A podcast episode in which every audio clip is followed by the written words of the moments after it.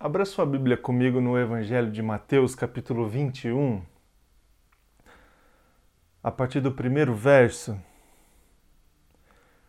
até o verso de número 11. Mateus, capítulo 21, de 1 a 11. O texto da palavra do Senhor diz assim: Quando se aproximaram de Jerusalém e chegaram a Betfagé, ao Monte das Oliveiras, Jesus enviou dois discípulos, dizendo-lhes: Vão ao povoado que está diante de vocês, logo encontrarão uma jumenta amarrada, com um jumentinho ao lado, desamarrem-nos e traga-nos para mim. Se alguém perguntar algo, diga-lhe que o Senhor precisa deles e logo os enviará de volta. Isso aconteceu para que se cumprisse o que fora dito pelo profeta Digam à cidade de Sião: Eis que o seu rei vem a você, humilde e montado num jumento, num jumentinho cria de jumenta.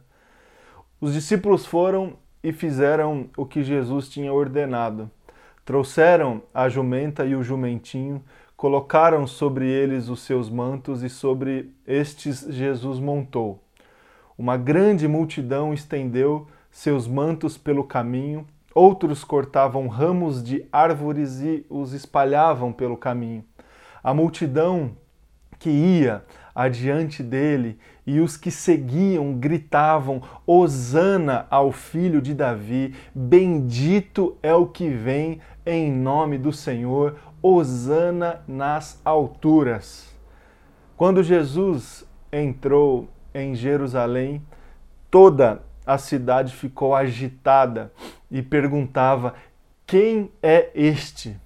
A multidão respondia: Este é Jesus, o profeta de Nazaré da Galileia. Até aqui. Vamos orar mais uma vez, meus irmãos e irmãs, diante da palavra de Jesus. Senhor Deus, Pai, nós nos colocamos agora novamente diante do Senhor e agora de uma forma especial, Deus, diante da Sua palavra, diante do, do, do Evangelho, Deus, da, da narrativa de Cristo Jesus, da história de Cristo Jesus e também diante da ministração do Espírito Santo. Deus, que o Teu Espírito Santo possa falar conosco, Deus, agora a partir da Sua palavra, Deus, a partir da exposição, da leitura, da reflexão da Sua palavra, Deus. Só será vida para nós essa palavra se ela vier até nós pela ministração do Teu Espírito Santo. Que seja assim, Deus, que isso aconteça agora, Pai. É a minha oração. Em nome de Jesus. Amém e amém. Graças a Deus, meus irmãos e irmãs. Meus queridos, hoje eu encerro aqui com vocês a série de mensagens Quem é este?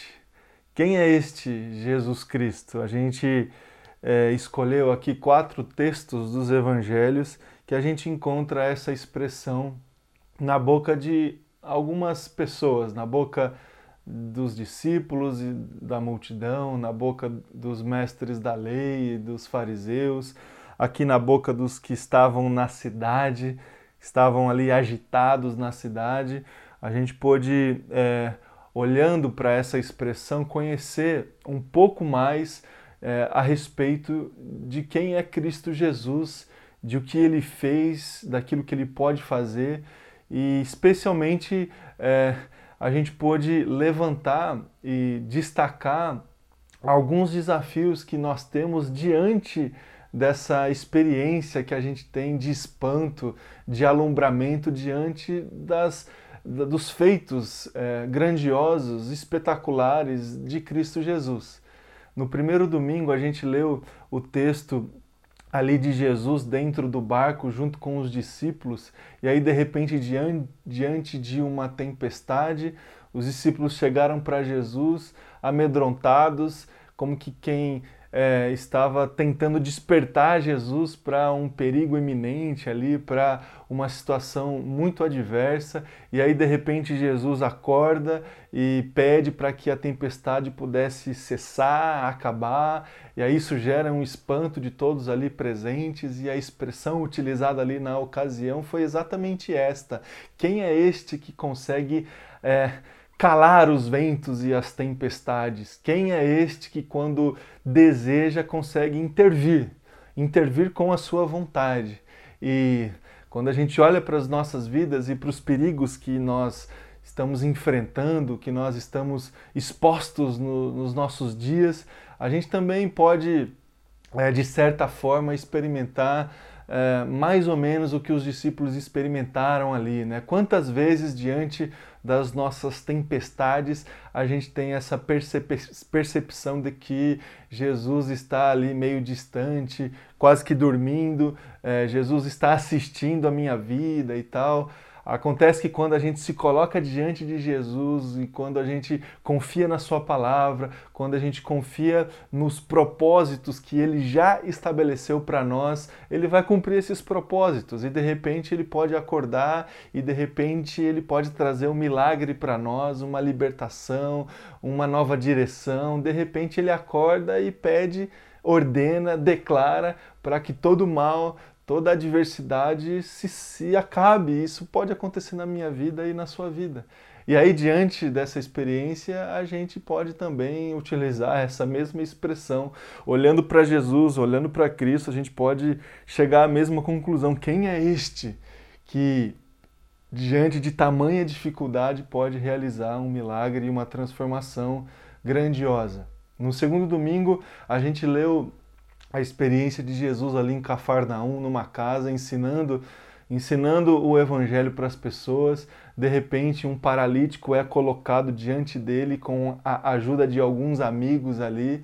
E aí Jesus, é, em um primeiro momento, ele profere a declaração do perdão de pecados é, para o paralítico. Isso gera certo espanto, certo incômodo é, no coração dos mestres da lei e dos fariseus que estavam presentes ali.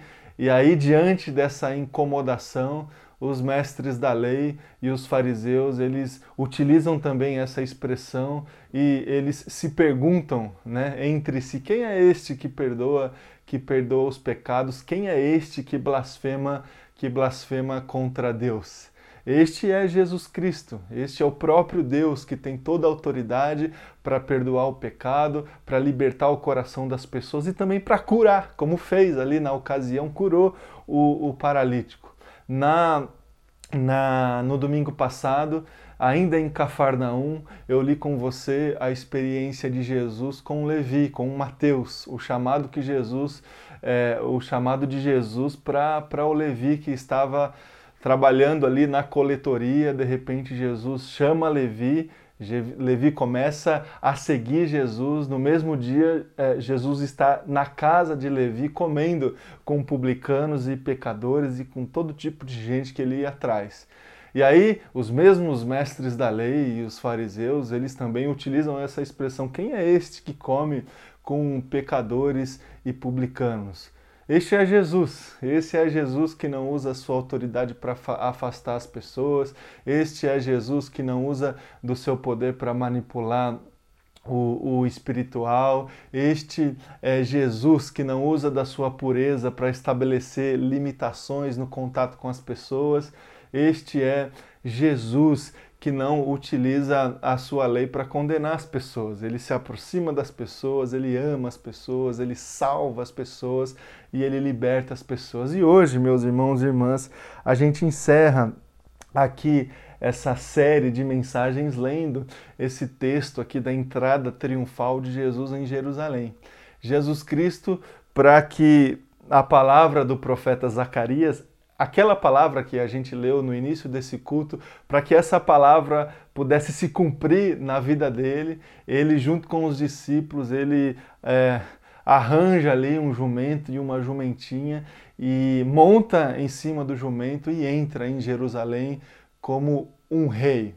Um rei completamente paradoxal, um rei que tem todo o poder, que tem toda a autoridade, mas que se estabelece e que se coloca diante das pessoas com simplicidade, com humildade. E aqui está uma, uma experiência, uma imagem, um, uma ilustração que é, define muito bem a experiência de Jesus Cristo com as pessoas quando esteve aqui executando o seu ministério esse paradoxo entre o seu poder e a sua autoridade com a sua simplicidade, a sua origem humilde e a sua postura humilde. Esse é Jesus Cristo que confunde, este é Jesus Cristo que se, que se estabelece e que se estabeleceu diante das pessoas com todo o poder, mas com uma simplicidade intrigante, com uma humildade provocante, com é, um jeito que muitos dos judeus não conseguiram na época assimilar, receber. Esse é Jesus Cristo que reina, que estabelece um reino, que se coloca diante das pessoas com um poder, que se coloca e que se colocou diante das pessoas com uma autoridade, mas com uma autoridade diferente, com um poder diferente, sinalizando um reino diferente. Este é Jesus Cristo de Nazaré. Este é Jesus Cristo que trouxe para é, o mundo, quando esteve aqui enviado de Deus, essa experiência completamente paradoxal. Um rei que nasceu numa manjedoura, um rei que andava com pecadores e publicanos, um rei que é, veio da periferia do mundo, um rei simples, um rei humilde, mas ainda assim um rei.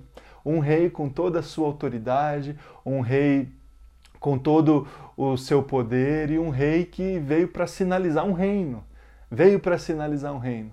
O desafio, meus irmãos e irmãs, que nós temos diante desse rei, diante deste que tem, é, que gera e deve gerar no nosso coração uma, uma adoração tal que a gente vai passar a nossa vida exaltando essa presença, abrindo espaço para que esse rei entre na nossa vida, para que esse rei reine na nossa vida, na nossa família, na nossa igreja, este rei que merece todo júbilo, toda adoração, toda a exaltação.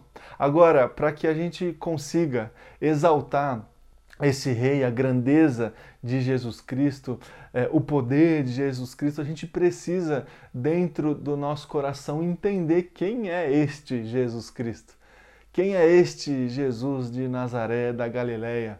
Quem é este Jesus que vem, que vem ao nosso encontro, mas que vem de uma maneira diferente? Porque assim, meus irmãos e irmãs, assim como a maioria dos judeus na época de Jesus, a gente tem dentro do nosso coração uma expectativa assim, é, uma esperança de que é, Deus possa é, resolver, digamos assim, os nossos problemas, os problemas das pessoas, as injustiças do mundo, as, as injustiças presentes na sociedade. A gente é, sim alimenta no nosso coração de que Deus possa redimir este mundo, redimir é, é, os, os, as, as esferas é, corruptas deste mundo, a gente alimenta sim uma expectativa de que Deus possa é, vir e se estabelecer neste mundo com o seu poder, definindo uma nova, uma nova era, um novo jeito,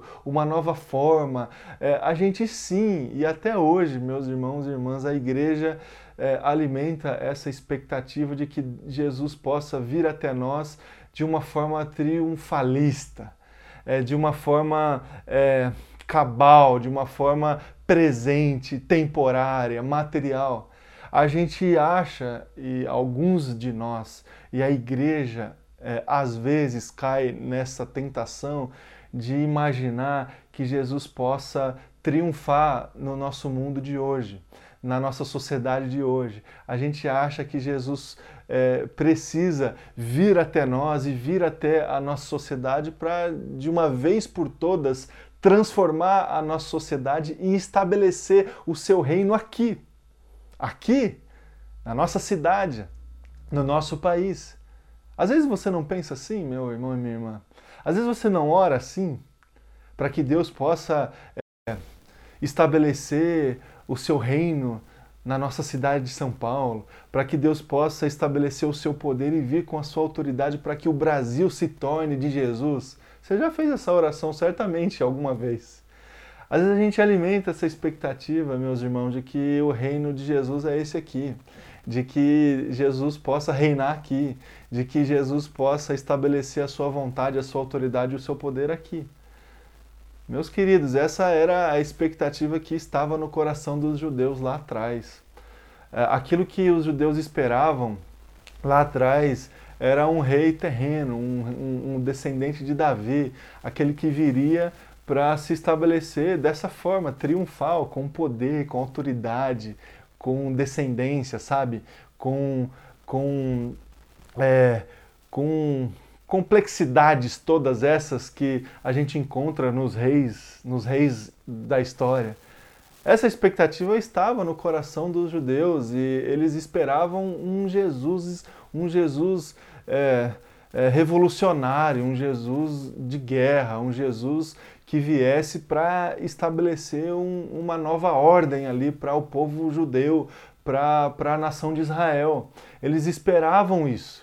Eles esperavam uma grande liderança política, social, que pudesse redimir, reestabelecer a força, a pujança do, do reinado de Israel, que outrora eles experimentaram na época do Davi.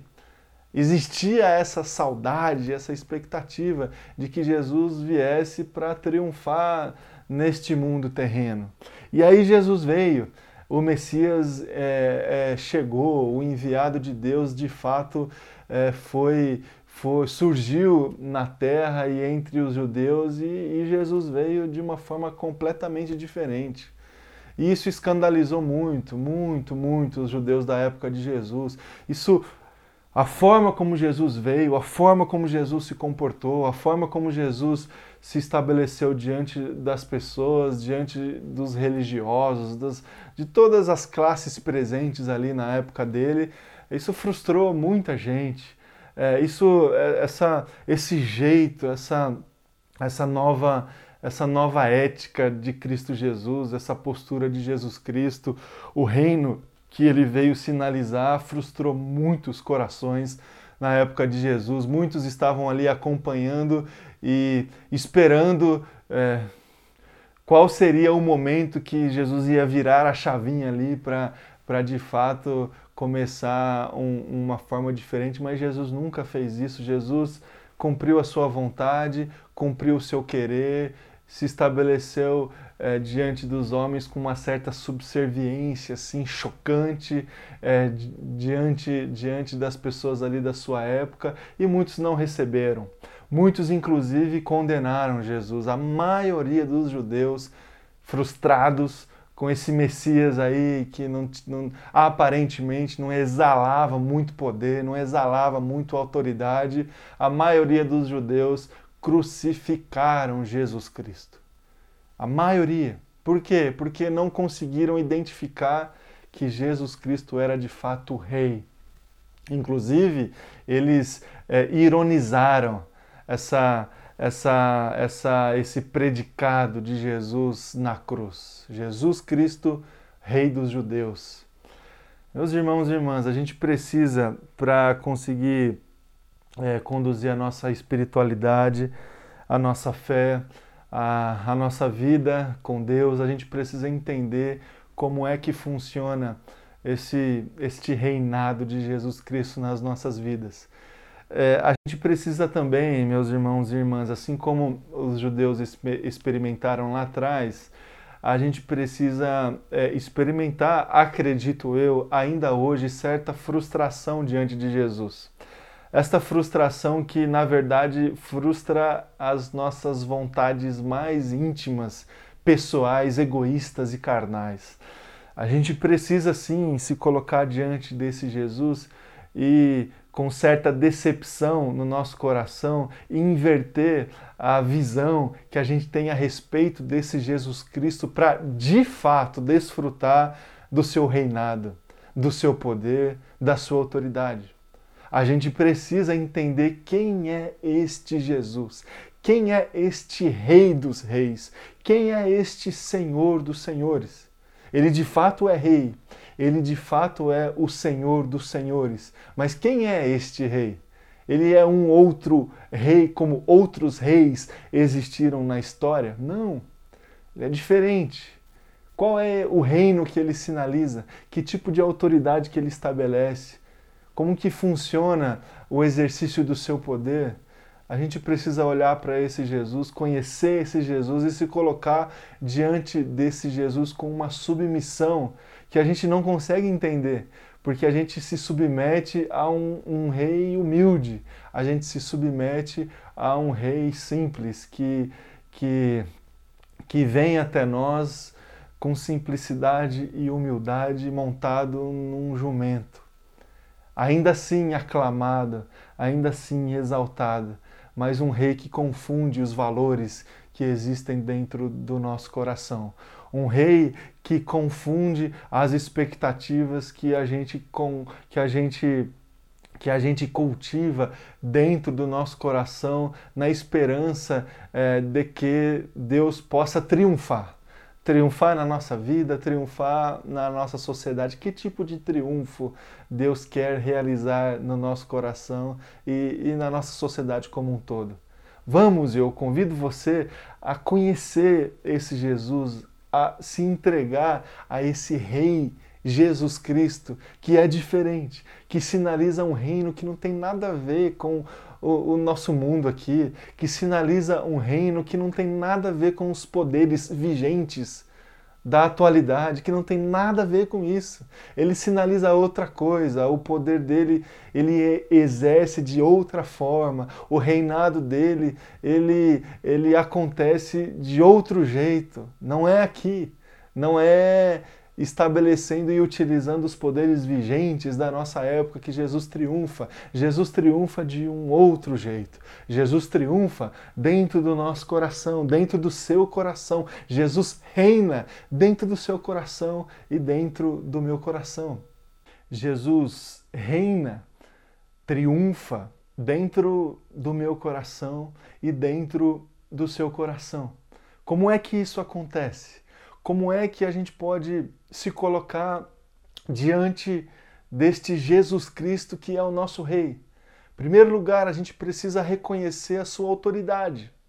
A gente precisa olhar para esse Jesus Cristo que morreu, que se entregou, que foi crucificado, foi injustamente acusado. A gente precisa olhar para a história e as narrativas de Jesus Cristo que podem aparentemente sinalizar certa fraqueza, certa derrota, é, e ainda assim a gente precisa, com fé no nosso coração, olhar para Jesus Cristo e para a vitória de Jesus Cristo na cruz e identificar a sua autoridade. A gente precisa olhar para os textos bíblicos, para as promessas, especialmente para as promessas contidas no Antigo Testamento a respeito do, da vinda do Messias, da vinda de Jesus Cristo, e a gente precisa entender, meus irmãos e irmãs, que Jesus Cristo tem toda a autoridade. Toda a autoridade. Ainda que não utilize essa autoridade, ainda que ele não utilizou essa autoridade em algumas na maioria das vezes, ele se colocava diante das pessoas e é, com uma autoridade diferente, aquela autoridade que, que as pessoas identificavam não assim por força, não por violência, mas através de uma palavra libertadora, de um milagre libertador, de uma direção nova. Sabe, essa autoridade que a gente, que a gente identifica assim.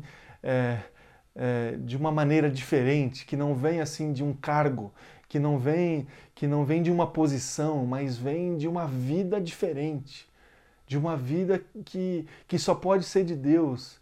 Eu acredito que, as, que algumas pessoas olhavam para Jesus Cristo na época de Jesus Cristo, olhavam, escutavam as suas palavras, olhavam para os seus feitos e no fundo, no fundo, alguns poucos, alguns poucos que olhavam para Jesus Cristo e certamente em seus corações afirmavam esse esse sujeito só pode vir de Deus. Esse sujeito é, esse sujeito só pode realizar o que ele está realizando através da, da, da direção e da força de Deus. É essa autoridade que a gente precisa identificar em Jesus Cristo. A gente não precisa colocar Jesus Cristo num pedestal, a gente não precisa forçar é, é, é, Jesus Cristo como uma força vigente da época. Não, a gente só precisa olhar para Jesus Cristo e identificar que ele tem toda a autoridade, que ele é Deus, que ele é o Criador de todas as coisas, que ele confunde os, os valores que existem dentro do nosso coração, mas ainda assim ele continua sendo Deus, ele continua sendo bom, ele continua detendo todo o poder e toda a, a autoridade sobre tudo e sobre todos. O que, que a gente faz diante dessa, dessa autoridade de Jesus? A gente, a gente exalta Jesus. Assim como fizeram as pessoas ali no texto que a gente leu, na entrada de Jesus em Jerusalém, um gesto completamente é, orgânico, natural. As pessoas receberam Jesus com exaltação, exclamando: Hosana é o que vem em nome de Deus, exaltado seja Jesus Cristo, sabe? Essas expressões de exaltação, de adoração, de louvor, essas expressões genuínas que surgem dentro do nosso coração, a gente só consegue é, expressar essa, essas, esses louvores, essa exaltação quando a gente reconhece a autoridade, quando a gente reconhece é, é, que, que Jesus Cristo é de fato Deus, que Ele não é assim um ídolo para nós, que ele não é uma, um, uma força que pode resolver os nossos problemas. Não, Jesus é muito mais do que isso. Jesus Cristo é Deus. Que ele seja exaltado. Exaltado na minha vida, exaltado na sua vida. Ele é rei e detém toda a autoridade. A ele a gente tem que servir. A ele são todas as coisas, a Ele a nossa vida, a Ele tudo aquilo que a gente faz, a Ele os recursos que a gente administra, a Ele o nosso tempo, a Ele a nossa família, a Ele tudo, tudo. Ele tem toda a autoridade. Que a gente consiga entregar, exaltar esse Jesus que detém toda a autoridade. Em segundo lugar, como que a gente pode se colocar diante de Jesus e desfrutar desse reinado de Jesus Cristo, desfrutando do reino. Porque assim, um rei, ele só é rei porque ele se coloca com autoridade diante de um reino. Ele detém uma propriedade, ele detém um lugar. Agora, aqui está a grande dificuldade, né, meus irmãos e irmãs, porque assim, a gente naturalmente condiciona o reinado de um rei a um, a um espaço geográfico. Ah, o rei, o rei, a rainha da Inglaterra, o rei da Espanha, é, o rei de Israel, é, sabe? A, a gente é, naturalmente rela, relaciona o rei a, a um lugar específico geográfico. Jesus Cristo ele veio sinalizar para nós, para a humanidade, um, um reino é, celestial, um reino diferente, um reino que não que não tem a ver com um lugar geográfico. É, o reino, o reino de, de Jesus Cristo é, é um reino celestial. É, a gente consegue desfrutar deste reino aqui na Terra. A gente consegue desfrutar dos valores deste reino aqui na Terra. Quando a gente se coloca e quando a gente reconhece a autoridade de Jesus, quando a gente se submete à sua vontade, quando a gente se submete a, a essa sua grandeza, a gente desfruta do reino. E aí é, não existe um lugar específico. O reino de Jesus pode ser todos os lugares. O reino de Jesus é onde nós estivermos. O reino de Jesus é onde a sua vontade está sendo estabelecida. O reino de Jesus é onde as pessoas estão olhando para Ele e tentando imitar Ele, e tentando é, entregar, servir, é, amar as outras pessoas como ele amou, como ele se entregou, como ele serviu. O reino de Jesus, ele se torna real nas nossas vidas a partir do momento que a gente consegue viver o evangelho de uma forma real nas nossas vidas. E aí o reino de Deus é, é dentro da nossa casa. A nossa casa serve ao Senhor. E porque serve ao Senhor, ali é reino de Deus. O reino de Deus é a igreja de Jesus. Onde existe uma comunidade que serve Jesus, que adora Jesus, que ama as pessoas, que se aproxima das pessoas, que é, desfrutam destes, de todas essas qualidades que a gente está listando aqui nas últimas semanas, se nós estamos vivenciando isto em comunidade, a comunidade que nós pertencemos é reino de Deus. Se a gente consegue levar isso para a nossa cidade, se a gente consegue levar esse amor, essa graça, é, esta, este perdão para as pessoas e a gente se aproxima das pessoas e de todas as pessoas, dos publicanos, dos pecadores, dos mestres da lei, dos fariseus, de todo mundo, do paralítico, dos amigos do paralítico, quando a gente está em missão ao lado de pessoas que também estão em missão, os discípulos, os discípulos de Jesus, quando nós estamos vivendo isso e indo atrás das pessoas, de todas as pessoas, na nossa cidade, no nosso país, a nossa cidade é reino de Deus. O nosso país é reino de Deus e a gente vive, consegue viver e desfrutar deste, deste reinado de Jesus. Não tem a ver com localização geográfica. Jesus Cristo não vai ocupar é, o, o, o, gabinete do prefeito da cidade. Jesus Cristo não vai ocupar o gabinete do governador do estado. Jesus Cristo não vai ocupar o gabinete do presidente da república. Não, e ele, ele quer, inclusive, distância destes lugares. Agora, a nossa cidade, o nosso estado e o nosso país, sim, podem se tornar reino de Deus, reino de Jesus, na medida que os seus filhos e filhas possam e conseguem viver os valores deste reino em todos os lugares. Que seja assim nas nossas vidas. E para e a gente encerrar aqui, meus irmãos e irmãs, a gente vai conseguir é, desfrutar no nosso relacionamento com Jesus, diante dessa perspectiva de que Jesus Cristo é o nosso Rei, quando a gente se colocar diante do seu poder. Porque assim, se tem algo que o rei possui é poder. Ele, ele tem autoridade, ele, ele, manda, ele manda prender e manda soltar, não é? Essa expressão que a gente utiliza é, para sinalizar o poder que alguém tem diante de alguma esfera institucional ou pessoal. Jesus Cristo, como rei, ele sim tem poder ele, ele pode intervir, ele pode, ele estabelece a sua vontade. A gente, a gente pôde conversar um pouco sobre isso lá no primeiro domingo desta série. A vontade de Jesus Cristo, ela sempre vai estabelecer, se estabelecer nas nossas vidas. A vontade de Jesus Cristo se estabelece a partir do seu poder, e ele tem todo o poder, ele, ele acalma a tempestade, ele, ele cura o paralítico, ele, ele, ele muda o ofício de um publicano, é, me segue, e o publicano segue.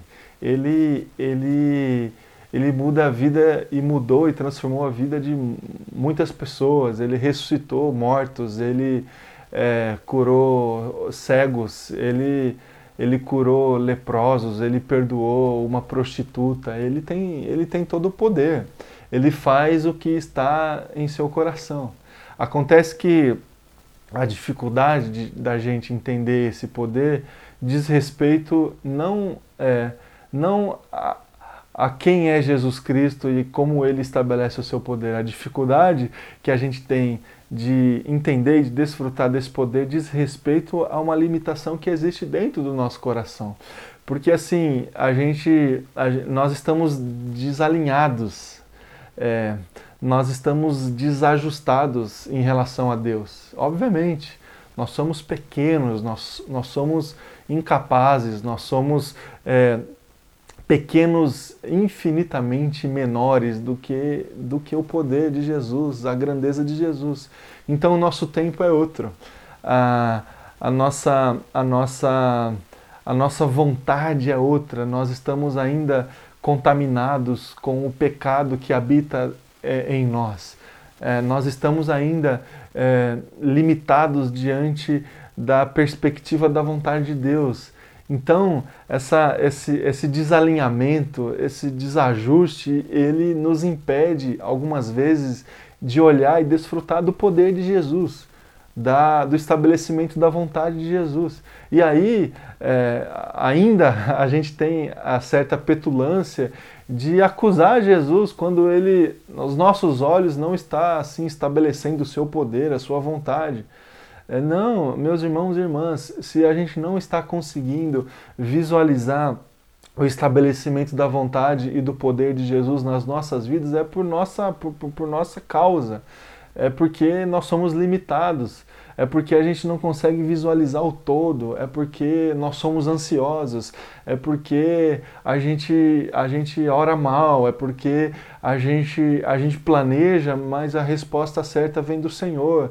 É, é porque a gente a está olhando para onde nós não devemos olhar. É, a dificuldade que a gente tem quando nós não estamos conseguindo é, desfrutar do poder de Deus nas nossas vidas diz respeito às nossas limitações.